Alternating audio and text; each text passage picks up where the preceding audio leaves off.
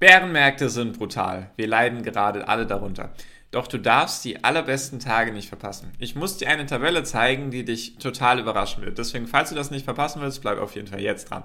Hi und herzlich willkommen zum Finance Magics YouTube-Kanal. Mein Name ist immer noch Marco Mariewicz. Ich mag dir dabei helfen, deine Investments und dein Leben auf das nächste Level zu heben.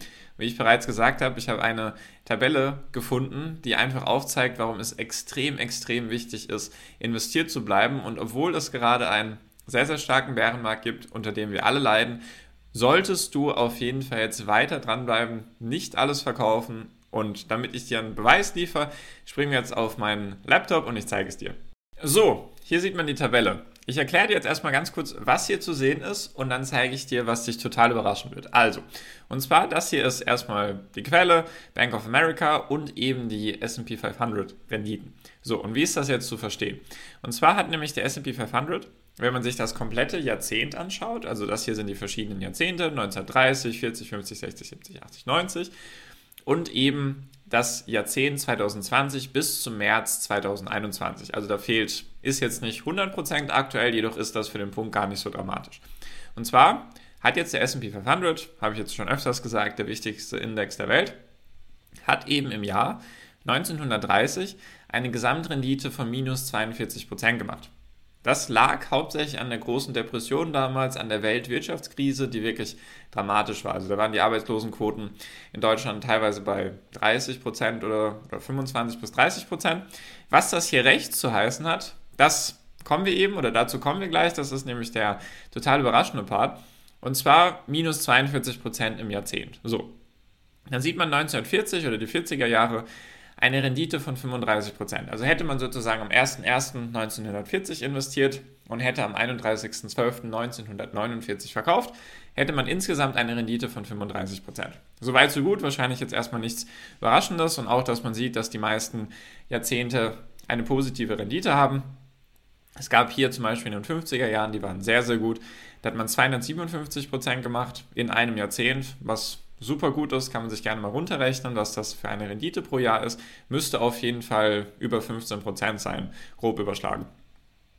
So, dann 1960 54% gemacht, 1970 17% gemacht, 1980 227% und 1990 316. Das, also die 80er und 90er Jahre waren sehr, sehr gut und die 90er Jahre waren ja bis, 2000, bis 1999 sehr, sehr gut, weil da war ja die Dotcom-Blase noch voll am am Aufblühen, sage ich mal, durch die Decke gehen.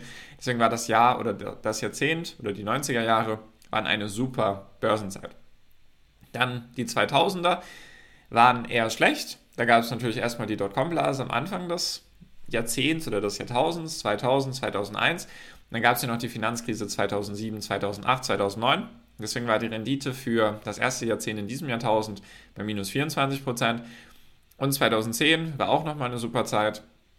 Nach der Finanzkrise ging es dann eben hoch, 190 Prozent. So, und jetzt 2020, eben bis zum März 2021, waren 18 Prozent. So, und jetzt halte ich fest, weil jetzt kommt die Überraschung, das hat mich total überrascht, hätte ich niemals gedacht. Deswegen doch, bevor wir jetzt kurz damit weitermachen, würde ich mich freuen, wenn dir das Video bisher zusagt und du mir einen Daumen nach oben da lässt und natürlich gerne den Channel abonnieren, falls dir solche Videos helfen und du sie gut findest. Genau, und zwar, was sieht man jetzt nämlich hier? Das ist jetzt nämlich die Gesamtrendite von 1930 bis 2020. Also bis März 2021. 17.715 Prozent hätte man gemacht in diesem Zeitraum. Natürlich ist das jetzt vom Zeitraum für viele komplett, also nicht realistisch, dass man so lange investiert. Darum geht es auch gar nicht. Wir kommen, wie gesagt, gleich zu der rechten Spalte, die total überraschend ist. Und 17.715 Prozent ist schon mal extrem, extrem viel. Also ich habe es jetzt nicht ausgerechnet, was das pro Jahr wäre, jedoch wahrscheinlich ein bisschen mehr als 7%. So, und jetzt halte dich fest. Weil was sieht man nämlich hier auf der rechten Seite? Und zwar steht hier, excluding best 10 days per decade. Also das, was hier ist, sind die Renditen pro Jahrzehnt, wenn man die 10 besten Tage wegnimmt. Das heißt also, einfach mal als Beispiel, damit das klar wird, wenn man in den 1930er Jahren hat man ja schon eine schlechte Rendite gemacht. Hätte man da jedoch in 10 Jahren, 10 Jahre sind ja eigentlich immer 3650 Tage, mit dem Schaltjahr wahrscheinlich sogar ein bisschen mehr, wenn man davon die 10 besten Tage verpasst hätte, also 0,3%, wahrscheinlich sogar weniger als 0,3% aller Tage, gut, es gibt auch nicht 10.000 oder 3.650 Börsentage. Nur wenn man davon, sagen wir jetzt einfach mal, 0,5% verpasst hätte, dann hätte man anstatt einer Rendite von minus 42%, hätte man eine Rendite von minus 79%. Anderes Beispiel.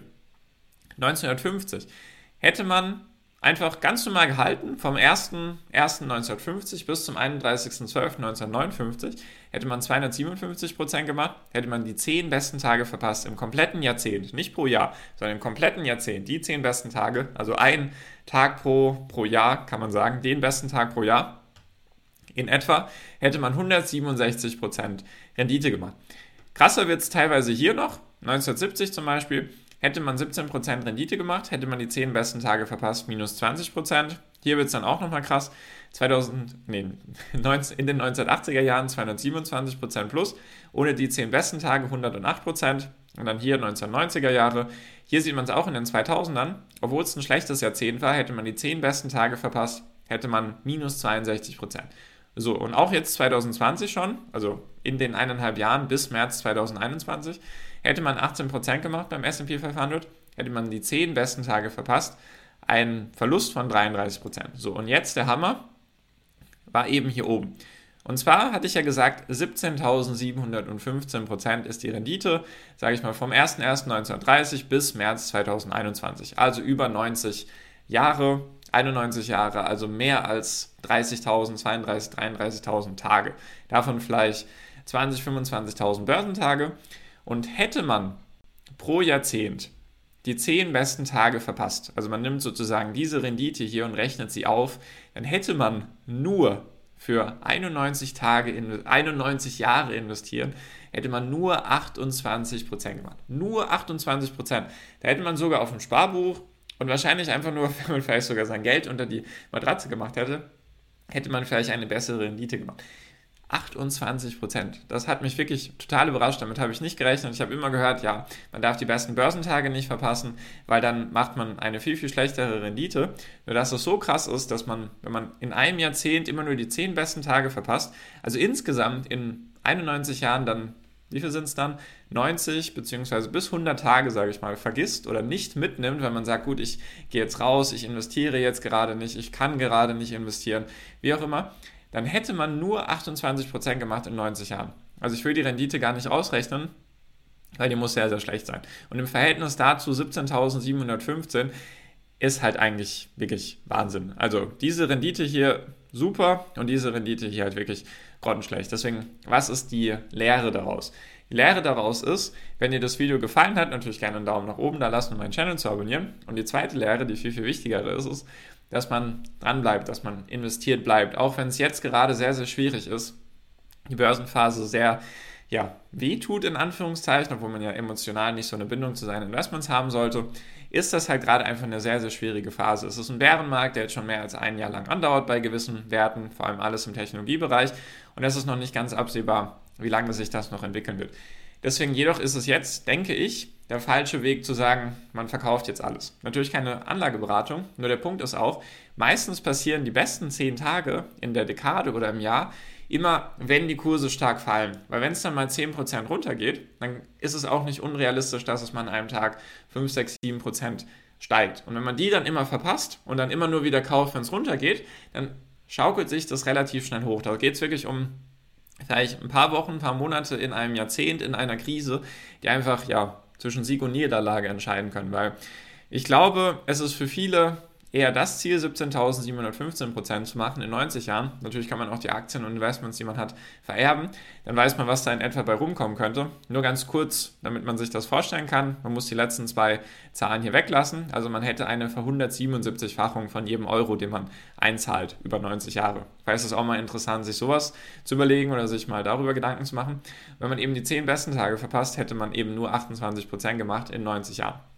Deswegen, die besten Tage passieren meistens direkt nach den schlechtesten Tagen, meistens auch direkt am Anfang von einem Bullenmarkt oder von einer Gegenbewegung oder dann eben von einer Rallye. Und die sollte man eben nicht verpassen, damit man dann auch, falls es nochmal runtergehen sollte, gewisse Gewinne hat oder wieder ein bisschen weniger Verluste, dass wenn der Weg nach unten stattfindet, eben nicht so dramatisch ist. Weil wenn man immer nur, man nimmt den Weg nach unten mit, verkauft dann, verpasst dann den Weg nach oben und kauft dann erst wieder, wenn es runtergeht, ja, dann hat man relativ schnell eine sehr, sehr schlechte Rendite. Deswegen dranbleiben lohnt sich, Geduld haben, eigentlich auch mal sitzen und einfach seine Investments nicht immer direkt verkaufen. Natürlich muss man da auch die Arbeit reinstecken und wissen, was man hat.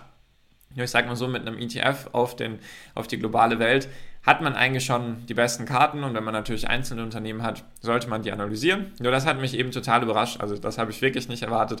Deswegen würde mich mal interessieren, ob dich das überrascht hat. Schreib es mir gerne in die Kommentare oder gerne einen Daumen nach oben da lassen, weiß Bescheid, dass das Video dir auch zugesagt hat.